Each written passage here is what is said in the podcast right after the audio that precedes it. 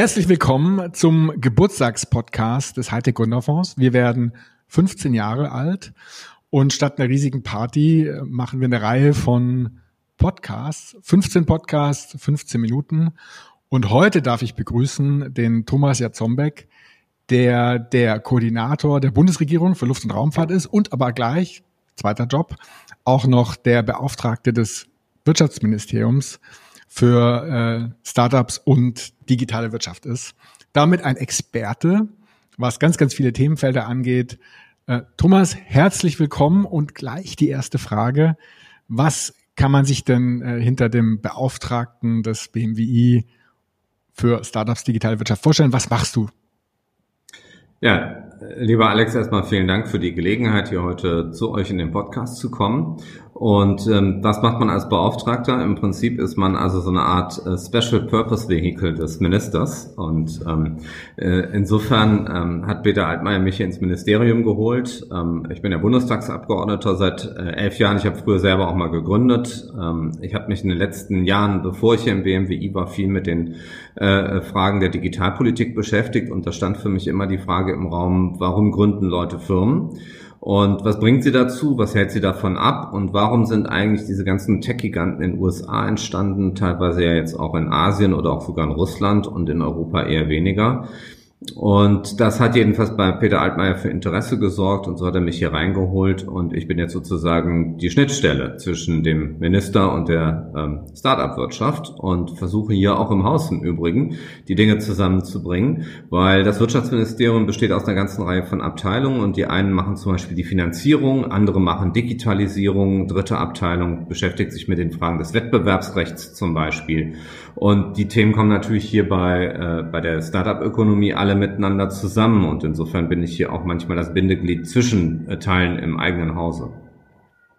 Ja, super. Freut uns sehr, dass du dabei bist und auch ein ganz, ganz toller Experte bist und als Special Agent Libero äh, auch auf ganz vielen Spielfeldern spielen kannst. Kurzer Blick zurück. Wir sind 15 Jahre alt. Ähm, du bist äh, schon sehr lange aktiv in der, in der Branche, in dem Themenfeld. Was hat sich getan? Wie beurteilst du die Entwicklung der letzten 15 Jahre in Deutschland? Also erstmal herzlichen Glückwunsch, 15 Jahre HTGF. Und das war ja auch ein Stück der Initialschuss der deutschen Politik, was das Thema Startups betrifft. Und damit hat alles angefangen. Und äh, ihr habt jetzt den dritten Fonds mittlerweile und äh, viele andere Dinge sind auch gefolgt. Wir machen ja auch sehr viel Investitionen über den ERP IF Dachfonds als Co-Investment oder jetzt auch äh, neuerdings mit der KfW Capital seit dem letzten Jahr. Äh, aber der HTGF war sicher der, der Startpunkt und das Role Model. Und wenn man mal so zurückschaut, wo standen wir vor 10, 15 Jahren, da war jemand, der in Deutschland einen Fonds aufgebaut hat mit 50 oder gar mit 100 Millionen, der absolute King. Und das war dann schon eine totale Ausnahmeerscheinung. Und was sich verändert hat, ist, dass wir mittlerweile sehen, dass wir jetzt die ersten Fonds haben, die ihren Anlageschwerpunkt hier haben, die an eine Milliarde herankratzen. Es entstehen doch relativ viele neue Fonds jetzt auch angekündigt, gerade jetzt in den letzten Wochen mit über 100 Millionen Volumen. Und das zeigt, dass das Start-up-Ökosystem und das Finanzierungsökosystem drumherum eine ganz erstaunliche Entwicklung schon mitgemacht hat, von der aber viele auch glauben, auch übrigens Peter Altmaier, dass das auch noch nicht reicht, weil natürlich von den großen Finanzierungsrunden am Ende, das heißt die Unternehmen mit der interessantesten Technologie für die Zukunft, doch sehr weitgehend Geld aus Übersee äh, zur Finanzierung beiträgt. Und ich glaube, das äh, ist erstmal gut, wenn wir attraktiv sind für ausländische Partner. Es ist aber schlecht, wenn wir am Ende nur noch ausländische Partner haben, die hier finanzieren. Und insofern werden wir das auch weiterentwickeln müssen. Das Thema Zukunftsfonds mit 10 Milliarden steht im Raum und äh, um auch größere Runden auch mit, mit deutschem europäischem Geld machen zu können. Absolut. Also wir erkennen genau den gleichen Engpass im Markt und das ist super, dass ihr da äh, nicht nur die Erkenntnis habt, sondern auch sehr, sehr gut darauf reagiert. Du hattest gerade eben eingangs schon angesprochen, die ganzen Tech-Giganten sind nicht in Deutschland entstanden. Äh, Amazon, Apple, Microsoft sind genauso viel wert wie der ganze DAX 30 zusammen. Und äh, in China bahnt sich gerade mit Ant Financial ein gigantischer Börsengang an, 200 Milliarden Bewertung ungefähr, irgendwie 20, 30 Milliarden wollen die aufnehmen. Das sind Größenordnungen, äh, wo wir noch weit, weit hinterherhinken. Woran liegt es? Warum schaffen wir es nicht, ähm, in Deutschland diese, diese Giganten aufzubauen? Und natürlich konkret die Frage, was, äh, müsste getan werden, beziehungsweise habt ihr da schon auch konkrete äh, Pläne, sozusagen die Erfolge auch hier anzusiedeln? Ja, also es ist, glaube ich, nicht nur ein deutsches, sondern ein europäisches Thema. Denn am Ende, es gibt natürlich jetzt eine Reihe Unicorns in Deutschland, auch aus Europa, aber die ganz, ganz großen Big Player am Ende ähm, nach wie vor eher dann doch nicht. Und ähm, insofern, ich glaube, dass die Deutschen ähm, zum ersten äh, sehr erfolgreiche Unternehmen haben und man äh, ungern erstmal das eigene Geschäftsmodell zerstört. Warum Elektro machen, wenn der Diesel sich doch so gut verkauft wie noch nie zuvor? Ähm, das zweite Thema ist, dass die Deutschen auch Hardware lieben. Und wir reden in der Plattformökonomie halt über Companies, die am Ende überhaupt keine Hardware-Assets besitzen, sondern im Wesentlichen eben mit, mit Daten, mit Algorithmen, äh, mit Kundenprofilen halt eben arbeiten und äh, die deren Wert sind. Ähm, da tut man sich, glaube ich, manchmal schwer. Das dritte ist die Frage dessen, wie viel Risiko ist man bereit einzugehen. Und Wagniskapital ist etwas, was man aus dem angelsächsischen Raum sehr traditionell kennt und was wir in Deutschland gerade halt eben lernen, was ich vorhin auch beschrieben habe. Und äh, das vierte ist, dass wir im Übrigen auch verdammt gut da drin sind, wenn wir mal über den regulatorischen Rahmen reden, ähm, dass man zunächst erstmal alle Risiken so lange diskutiert, dass man äh, dann wirklich noch äh, die Chancen auch mal mühevoll wieder ausgraben muss. Ja, und beim Thema Datenschutz, das ist legendär, äh, gibt es immer noch viele, die glauben, dass der härteste Datenschutz am Ende das beste Verkaufsargument ist. Wenn das so wäre, dann müsste es ja schon ein paar deutsche Global Player in der Hinsicht geben. Ähm, äh, und ähm, das bezieht sich auch auf viele andere Felder. Gerade bei KI müssen wir aufpassen, dass wir nicht die gleichen Fehler machen wie in anderen Bereichen und am Ende die Innovation zu Tode regulieren. Ja, sehr guter Punkt. Ich habe neulich getwittert, äh, uns ist der Datenschutz wichtiger als Menschenleben. So ein bisschen im Corona-Kontext. Äh, man darf es eben nicht übertreiben äh, mit einzelnen Themen, die dann die Chancen begraben und, und tatsächlich verhindern. Konkrete Frage, gerade auch Richtung Global Player da muss, da gibt es ja viele Voraussetzungen und eine Voraussetzung ist, man muss irgendwann mal an die Börse gehen. Letztes Jahr Deutschland vier Börsengänge, in Schweden weit über 40 und in den USA natürlich noch sehr viel mehr. Was fehlt am Ökosystem? Wie kriegen wir das hin, dass wir viel mehr Börsengänge äh, aus der Startup-Szene äh, sehen werden, die dann eben, und man sieht es ja gerade bei Delivery Hero, die dann auch weiter wachsen und dann am Ende in den DAX 30 aufsteigen, die dann eben sagen, äh, groß werden und am Ende eben dann doch mal so ein Gigant hervorkommt wie, wie Amazon, Apple und so weiter.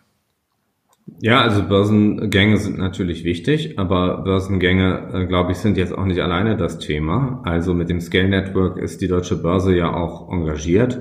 Inwieweit die Dinge funktionieren, gibt es unterschiedliche Meinungen. Da könnte man sicherlich noch beherzter zugreifen. Ähm, aber ich habe jetzt gerade diese Woche nochmal gelesen über Specs und ähm, darüber, was in den USA am Ende passiert, dass halt die, die ähm, IPOs immer später stattfinden, weil die Wagniskapitalgeber auch immer besser ausgestattet sind mit Geld und am Ende halt hier auch viele Clubdeals stattfinden, bevor dann am, wirklich am Ende irgendwann Börsengang passiert. Und ich glaube, der richtige Zeitpunkt ist auch schon wichtig. Ich habe auch Startups gesehen, die vielleicht zu früh den Börsengang gemacht haben und die dann danach auch ein Stück weit in Schwierigkeiten gekommen sind, weil dann auch ein strategischer Investor fehlte, der nochmal bereit war, vielleicht auch nochmal 50 oder 100 Millionen reinzugeben, um dann die Technologie wirklich auch noch zur Reife zu führen. Ähm, und insofern, ich glaube, dass der, dass der Kern der Aufmerksamkeit äh, trotzdem eben Wagniskapital in den späteren Phasen sein muss, denn das ist das, was wir auch in den USA sehen, ähm, wo eigentlich die Stufen sind, wo dann nochmal die spannendste Entwicklung am Ende stattfindet. Ja, absolut. Viele denken ja jetzt gar nicht so sehr an die Börse, sondern eher ans Überleben. Wir stecken in einer riesigen Krise, vielleicht der größten Krise seit 100 Jahren, die, die Corona-Krise. Die Bundesregierung hat da eine Menge gemacht. Ähm, kannst du das vielleicht nochmal zusammenfassen, was da sozusagen der, der Gedanke ist, wie du dich da engagiert hast und welche Effekte ihr auch für die Startup-Branche erwartet? Ja, das mache ich gern. Also insgesamt, wenn wir jetzt so von dem Beginn des Hightech Gründerfonds aus gucken, hatten wir jetzt, bevor äh, Peter Altmaier Minister wurde, insgesamt ähm, 4 Milliarden Euro an Investitionen in das Startup-Ökosystem, öffentliche. Ich finde, das ist nicht wenig. Das ist HTGF jetzt mit fast einer Milliarde. Äh, da gibt's jetzt auch mit Coparion ja noch eine, ähm, eine, äh, etwas später auf der Wachstumsstufe ein, ein, ein Direktinvestment äh, des, des Staates. Äh, wir haben den Großteil bei, äh, bei dem IFE ERP Dachfonds. Wir haben aber auch Programme wie Exist oder den Investzuschuss Wagniskapital, wo wir Business Angels Zuschüsse geben von 20 Prozent steuerfrei. Also ein ganzes Potpourri. Vier Milliarden waren das. Jetzt in den letzten zwei Jahren haben wir es verdoppelt von vier auf acht Milliarden. Ähm, das ist insbesondere durch die Gründung der KfW Capital geschehen, die mit zwei Milliarden ausgestattet ist. Äh, aber auch beispielsweise, indem wir jetzt Venture Debt eingeführt haben und auch indem wir beim äh, ERP IF Dachfonds nochmal nachinvestiert haben. So sind wir also von vier auf acht Milliarden gekommen und wir haben jetzt in dieser Corona-Krise halt eine ganze Reihe von Maßnahmen ergriffen. Das erste ist das Kurzarbeitergeld, gilt auch für viele Startups, ist für manche nicht so sexy in der Wachstumsgeschichte zu sagen, wir stellen Leute zurück, aber weiß ich, haben doch eine ganze Reihe genutzt, hilft, funktioniert einem bei den Personalkosten. Zum Zweiten haben wir den Finanzämtern gesagt, ihr sollt bitte äh, den Unternehmen Liquidität geben, also auf Forderungen verzichten, bei Vorauszahlungen flexibel sein. Das hat auch vielen Startups geholfen, Liquidität zu gewinnen. Dann haben wir halt die ganzen Liquiditätsprogramme der KfW. Die sind nicht besonders Startup geeignet, weil die Gewinne in den Vorjahren voraussetzen. Und deshalb haben wir gesagt, okay, wir müssen da auch eine eigene Lösung nochmal zusätzlich bauen. Und das ist dann am Ende halt eben unser Corona-Soforthilfeprogramm. Besteht aus mehreren Säulen. Die erste ist für Wagniskapital finanzierte Startups. Da kann man neue Finanzierungsrunden machen, wo wir mit 50 Prozent staatlichen Mitteln reingehen können als Matching. Bei den äh, äh nicht VC-finanzierten bis 800.000 Euro gehen wir über die Länder mit ihren Landesförderinstituten, NRW-Bank oder IBB zum Beispiel, aber eben auch mit diesen ganzen Kapitalbeteiligungsgesellschaften aus dem IHK-Umfeld und so weiter, den Angel-Netzwerken und können da halt eben bis zu 800.000 Euro in die Firmen auch hineingehen. Und wir haben zuletzt auch noch eine Säule gemacht, um gerade jetzt auch bei halt der Gründerfonds und auch bei Coparion halt eben auch nochmal nach Investments zu ermöglichen. Und das ist aber noch nicht das Ende, sondern wir haben zusätzlich auch noch diesen Wirtschaftsstabilisierungsfonds. Das, was Altmaier mal als die Bazooka bezeichnet hat, ähm, wo wir insgesamt 600 Milliarden Euro, ursprünglich gedacht für große DAX-Unternehmen wie das Thema Lufthansa, haben es aber auch geöffnet für Startups, die eine Bewertung haben von mehr als 50 Millionen Euro. Und ähm, da sind auch doch einige, die sich bei uns beworben haben. Und da muss man halt sehen, für wen das Ganze funktionieren kann. Wir sagen jetzt immer für diejenigen, die schon ein erprobtes Geschäftsmodell haben. Und insofern haben wir also verschiedene Instrumente gebaut, mit denen wir eben jetzt den Startups helfen können. Absolut, ganz klasse Zusammenfassung. Ich glaube, das ist vielen auch nicht bewusst, dass es nicht nur ein Programm gibt, sondern einen ganzen Blumenstrauß von Programmen äh, und auch Dinge, die sehr, sehr schnell gewirkt haben, wie zum Beispiel das Kurzarbeitergeld oder die Liquiditätshilfen über die Steuerstundungen auch äh, beim Finanzamt. Und wir als Heite Gründerfonds, wir haben jetzt die ersten fünf Auszahlungen getätigt aus dem CLF-Modul. Und das Feedback ist sehr, sehr positiv. Die Gründer sind total happy. Und natürlich kann man sich immer wünschen, dass es schneller und ein bisschen weniger, äh, sag mal, bürokratisch geht. Aber am Ende, Big Picture, ist es super schnell gegangen, weil das ja wirklich sehr spontan aus dem Boden gestampft wurde. Also da im Namen unseres Portfolios und der ganzen Startup-Community in Deutschland ganz großes Danke an, an eure Seite weil wir das ja auch mitbekommen haben, wie viel Arbeit und äh, Stress das war, das tatsächlich umzusetzen. G ganz klasse. Ähm, wenn wir nach vorne schauen, wir sehen ja eine sehr dynamische Technologieentwicklung, da kommen immer wieder neue Themen, KI, Blockchain, Robotik. Und das ist natürlich total schwer, in die Glaskugel zu schauen. Das ist unser Job und wir liegen da auch nicht immer richtig. Äh, aber trotzdem so auch deiner persönlichen Erfahrung, deine persönliche Meinung. Wo vermutest du die spannendsten Chancen, auch gerade im, im Kontext für Deutschland, für deutsche Startups? Was sind die Bereiche, die, die spannend sind?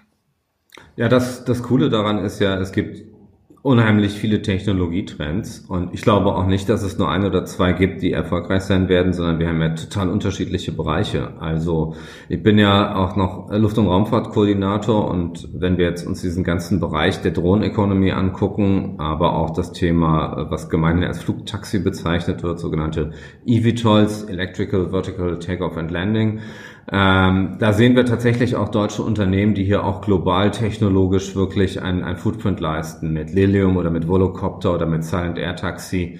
Also ähm, das sind sehr spannende Bereiche. Der ganze Bereich Blockchain, Distributed Ledger äh, Technologies ähm, ist etwas, wo ich glaube, es eine große Stärke in Deutschland gibt. Äh, die Dezentralität und äh, ähm, äh, kleineren Units ist schon immer eigentlich bei uns eine Stärke gewesen, wo wir sehr viel sehen. In Robotik gibt es hier sehr spannende Unternehmen, gerade auch mit äh, Forschungstransfer aus dem öffentlichen Bereich. Äh, das Deutsche Zentrum für Luft- und Raumfahrt macht wirklich interessante Dinge im, im, im Robotikbereich, wo wir auch spannende Startups sehen. KUKA ist da eher schon Legacy. Ähm, was das betrifft. Ähm, künstliche Intelligenz, ja, ist die Frage halt eben, wie flexibel werden wir mit dem Einsatz von Daten sein, mit denen man Modelle auch trainieren kann. Sind synthetische Daten eine Lösung? Ähm, äh, das sind jetzt nur ein paar Dinge, die mir, die mir, die mir einfallen. Ähm, starken Fintech-Sektor haben wir. Es gibt also wirklich äh, eine Menge Entwicklungen und das gibt einem eigentlich die ganz gute Perspektive, dass man äh, auf diesen Zug, der gerade fährt, auch immer wieder einsteigen kann. Das muss man aber auch machen. Und ich finde es auch wichtig, dass man hier auch in Technologie investiert. Wenn man so zurückguckt auf die Gründerszene vor zehn Jahren, dann waren das oder wurde oft der Vorwurf gemacht, ihr habt vor allem MeToo-Startups und imitiert Geschäftsmodelle oder ihr macht halt eben nur E-Commerce. Und mittlerweile sehen wir doch eine wirklich große Anzahl von sehr interessanten ähm, äh, technologiegetriebenen Firmen. Auch, äh, darf ich gar nicht vergessen, im Raumfahrtbereich, viel mehr noch als im Luftfahrtbereich. Ähm, wir haben zum Beispiel drei Startups, die jetzt Raketen bauen wollen und der Ariane Konkurrenz machen, sollen sie mal machen. Ich finde den Startup-Launcher äh, auch viel spannender als den staatlichen. Ähm, so, und da brauchen wir auch längere Investitionszeiträume. Und das wird auch im Rahmen eben des Zukunftsfonds dann ein, ein Thema, wo uns werden, ähm, das war, dass man auch geduldiges Kapital zur Verfügung stellt, wo man 10 bis 20 Jahre durchfinanzieren kann und am Ende eben auch technologische Entwicklungen möglich macht und nicht nur auf die Firmen geht, die halt eben jetzt schon mit dem Produkt im Markt sind. Ja, klingt sehr vielversprechend und äh, offensichtlich sehr, sehr viele Chancen, die sich in ganz vielen, ganz vielen, eben gerade die Deep Tech äh, Technologiefeldern bieten. Zum Abschluss, Thomas, noch eine persönliche Frage. Äh, wir reden viel auch bei uns im Vorintern über Fehlerkultur, äh, in der Art, wie wir arbeiten, aber natürlich auch äh, ist leider so knapp die Hälfte der Beteiligungen, die wir machen, sind nicht erfolgreich. Die gehen jetzt nicht alle pleite, aber manche werden halt dann für einen Euro verkauft. Äh, wir versuchen daraus zu lernen aus den Fehlern, äh, auch wenn es gar nicht so leicht ist, drüber zu reden. Deswegen die konkrete Frage an dich. Thomas, gibt es einen Fehler, äh, den du mit uns teilen willst, den du mal gemacht hast, wo du sagst, ey, das war jetzt echt nicht besonders toll, aber ähm, eine spannende Erfahrung. Ja, also erstmal das mit der Fehlerkultur finde ich wichtig. Ähm, ich glaube, das merkt man ja auch bei unserem Programm. Du hast dankenswerterweise gesagt, du findest das, was wir machen, schnell. Manche haben auch gesagt, ihr seid viel zu langsam. Aber ich glaube, wenn man im öffentlichen Sektor unterwegs ist, ist die Fehlerkultur, wenn der Spiegel anfängt zu berichten, nicht besonders ausgeprägt.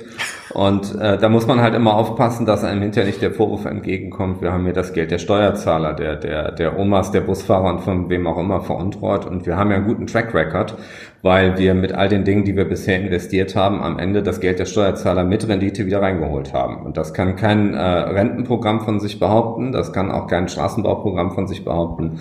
Da ist irgendwann auch die Autobahn wieder abgefahren, die man da gebaut hat. Und äh, das ist gut. So, ähm, zu meinem eigenen Track Record. Ja, ich habe selber auch mal ein Startup, äh, glaube ich, damals nannte man das noch nicht so gegründet. Das war so direkt nach der Dotcom-Blase, war vielleicht auch ein blöder Zeitpunkt hatte zwei Mitgründer. Ähm, der eine war ähm, Künstler und Autor und der andere insbesondere der unser IT-Experte, der das ganze Ding programmieren sollte, ging so um äh, Mobile Commerce Lösungen. Ähm, der war dann bei der Deutschen Bank beschäftigt und äh, wir waren also fröhlich dabei, mit Investoren zu reden und unsere ganzen Strategien zu machen und die Produkte zu designen.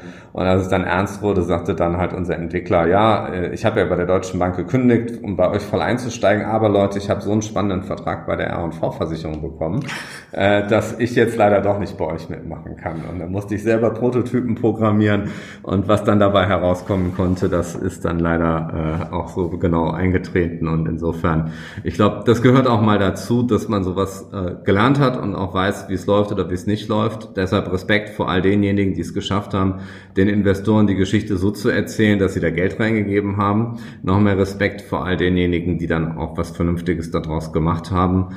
Und ähm, ich glaube, man muss aus all den Dingen lernen. Wenn man einen zweiten Anlauf nimmt und mit den Erfahrungen aus dem ersten, dann wird man auch deutlich besser. Und ähm, das ist, glaube ich, wichtig. Und die äh, Kultur, die brauchen wir in. Deutschland und da müssen wir drüber reden. Lieber Thomas, das klingt sehr ermutigend. Vielen Dank für deine Zeit, vielen Dank für deine Erfahrung und vielen Dank für die offenen Worte. Gerne.